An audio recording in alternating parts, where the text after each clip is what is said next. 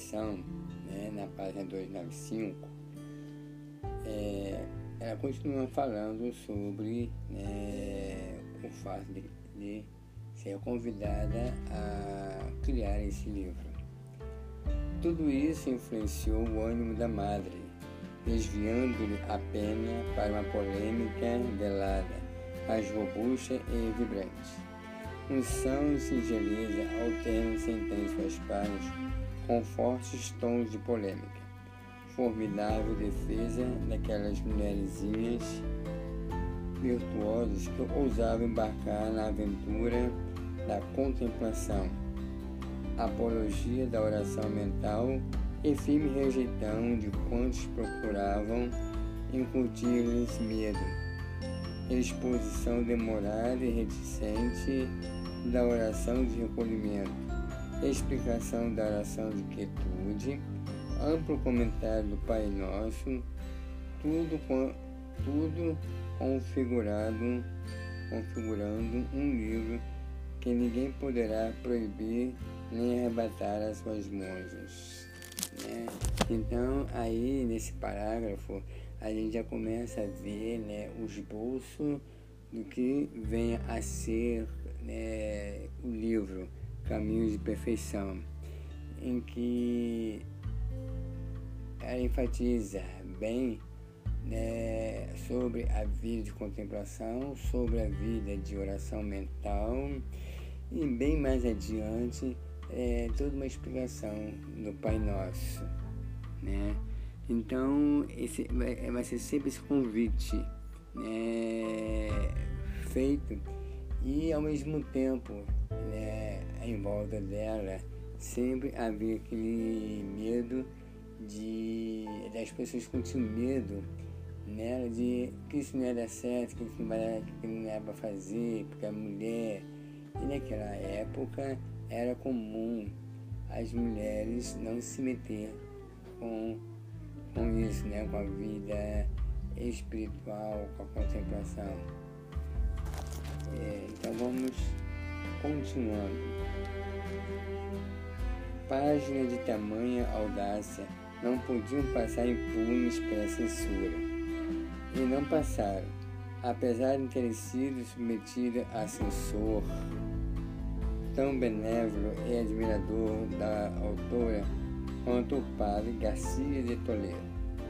O erudito dominicano leu atentamente o manuscrito, riscou páginas inteiras, fez frequentes anotações à margem e por fim a devolveu a madre para que o refizesse.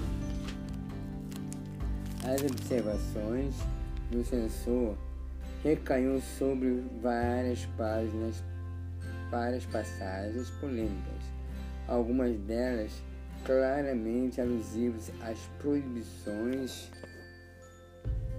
inquisitórias. Corrigiam vários textos que beiravam ao ver da época erros teológicos, por exemplo, a interpretação acomodatícia do Salmo 8, versículo 8, que a santa aplica aos, aos contemplativos perfeitos e o censor desaprova. O censor ainda desautoriza a interpretação do Pane Nostrum, e vai contra a afirmação da santa de que as injúrias feitas a ela não mereciam ser chamadas de ofensas, nem demonstravam perdão. Então, aí é, nós vemos claramente né, que é esse período da Inquisição vinha dela fortemente porque na época, é, como, é, eu já falei, as mulheres não tinham permissão para isso e ela, Maria Teresa, ela fazia isso. Então era uma, é, é, uma, perseguição. Então ela fazia né, o livro e os inquisitores, o censor, viam censurar quase que o livro inteiro, as páginas inteiras, a gente tem que refazer tudo de novo. Mas mesmo assim a gente percebe né, que a madre, ela, Santa Teresa, ela não desistia, ela era infirme. Eu acho que por um lado é, é bom porque cada vez que você vai refazendo algo né, nesse sentido, você vai aprimorando, você vai melhorando, você vai aprendendo muitas coisas. Né? Então, nesse ponto, com o fato de a Madre ter que refazer várias vezes muitas coisas, atrasou um pouco na edição do livro, mas em compensação, é, eu acho que ela é, aprendeu mais, né? É, é, assimilou, foi melhorando é, muitas coisas.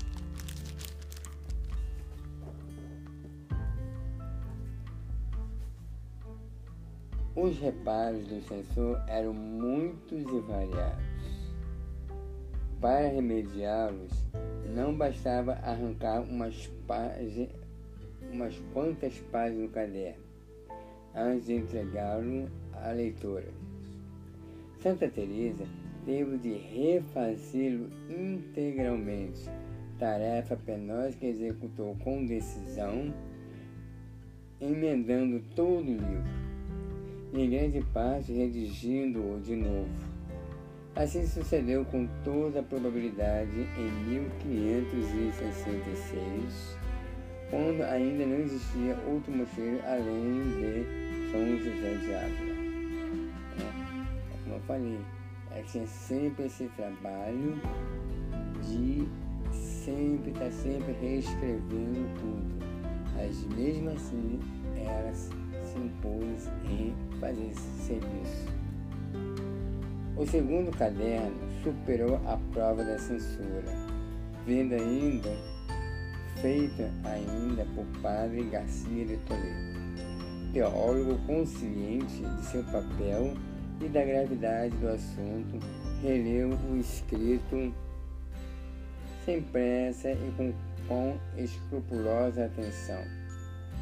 E dessa vez ainda não perdoou a santa pequenos deslizes doutrinais, seguramente não tão pequenos para a pupila dos teólogos tridentinos, nem para a sensibilidade dos leitores inquisitores daqueles dias. A solução foi arrancar algumas páginas do caderno, substituindo-as por outras, ajustadas às diretrizes do censor e redigidas pela autora. Com isso, o livro pôde ficar finalmente lido pelas mãos de São José. Então, nós vemos né, nessa parte né, sobre a composição do livro na introdução, né, o que realmente custou fazer esse livro, né, Caminhos de Perfeição. Hoje a gente vê esse caminho de perfeição e muitas das vezes não damos tamanha importância, mas que é um livro que esconde é, muita riqueza, é um livro que, que foi custoso é, fazer e que teve que ser feito várias e várias vezes. Mas é, acredito que, como já falei, cada vez que você refazia, cada vez que tentava se redigir, ela aprendia, ficava mais primoroso. Por isso que às vezes a gente olha assim, as pessoas mandam a gente refazer algumas coisas, a gente reclama, a gente resmunga. A Santa Teresa era tempo que imagine você fazer um livro, redigir um livro, aí você entrega para o revisor, aí o revisor pega várias e várias, vários trechos e manda você refazer que não tá bom. Às vezes por pontuação, às vezes por doutrina, às vezes por pensamento, às vezes por uma falta de coerência. Então a gente percebe que era um trabalho penoso para a nossa Madre Teresa, mas ela refez por quê? Porque ela tinha um objetivo, ela sabia que, que as irmãs dela, as filhas espirituais dela, estavam precisando é, desse livro para caminhar, né? Era, era o seu manual. Então a gente vê né, a luta que nossa Santa Teresa teve no início da, da, do, da Ordem do Carmelo de Descalço, né? da renovação, né? a trabalheira que deu.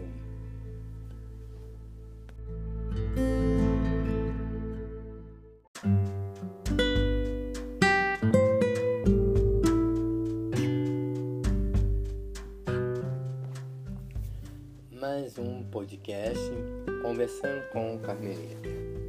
Dando continuidade né, ao nosso livro Caminhos de Perfeição, após refletirmos sobre a introdução do livro, agora nós vamos refletir um pouco sobre a doutrina, né?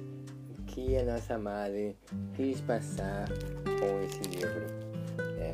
Então vamos, vamos nessa. Ao revisar sua obra, já aprovada por Padre Garcia de Toledo, o autor escreveu na página inicial a guisa de título. Este livro contém avisos e concílios que Teresa de Jesus das Irmãs religiosas e filhas suas dos mosteiros que fundou de acordo com a regra primitiva de Nossa Senhora do Carmo.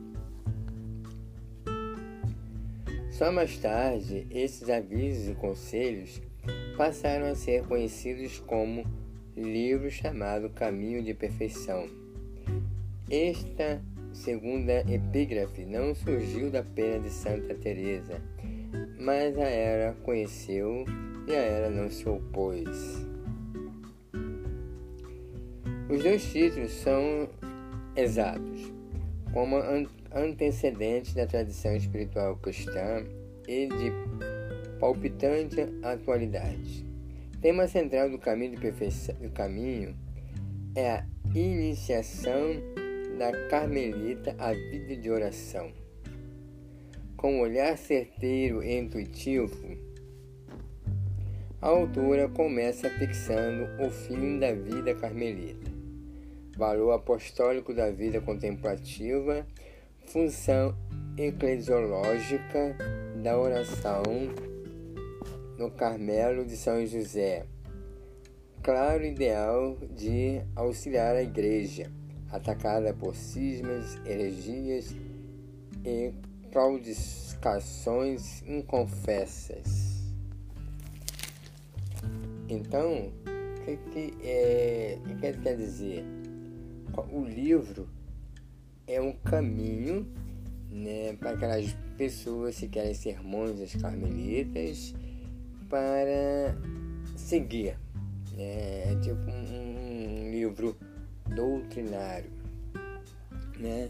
Então, a gente percebe, como, como foi falado, que o objetivo, né, ser carmelita, ser carmelita na sua essência é ter uma vida de oração intensa, é ter uma vida de oração em função da comunidade, em função da eclesiologia, em função né, do todo o povo, né?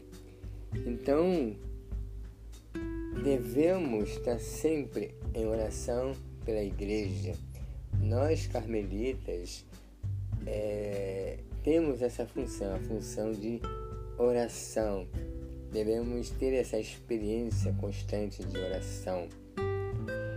Nesse livro ela ensina o caminho para se aperfeiçoar, como devemos ser, como devemos agir. Né? Então, é exatamente esse é o foco, esse é o objetivo, tanto de sermos carmelita quanto né, da construção desse livro.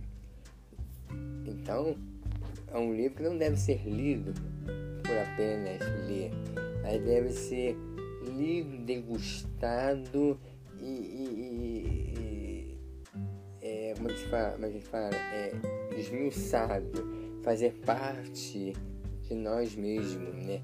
O livro molda a gente.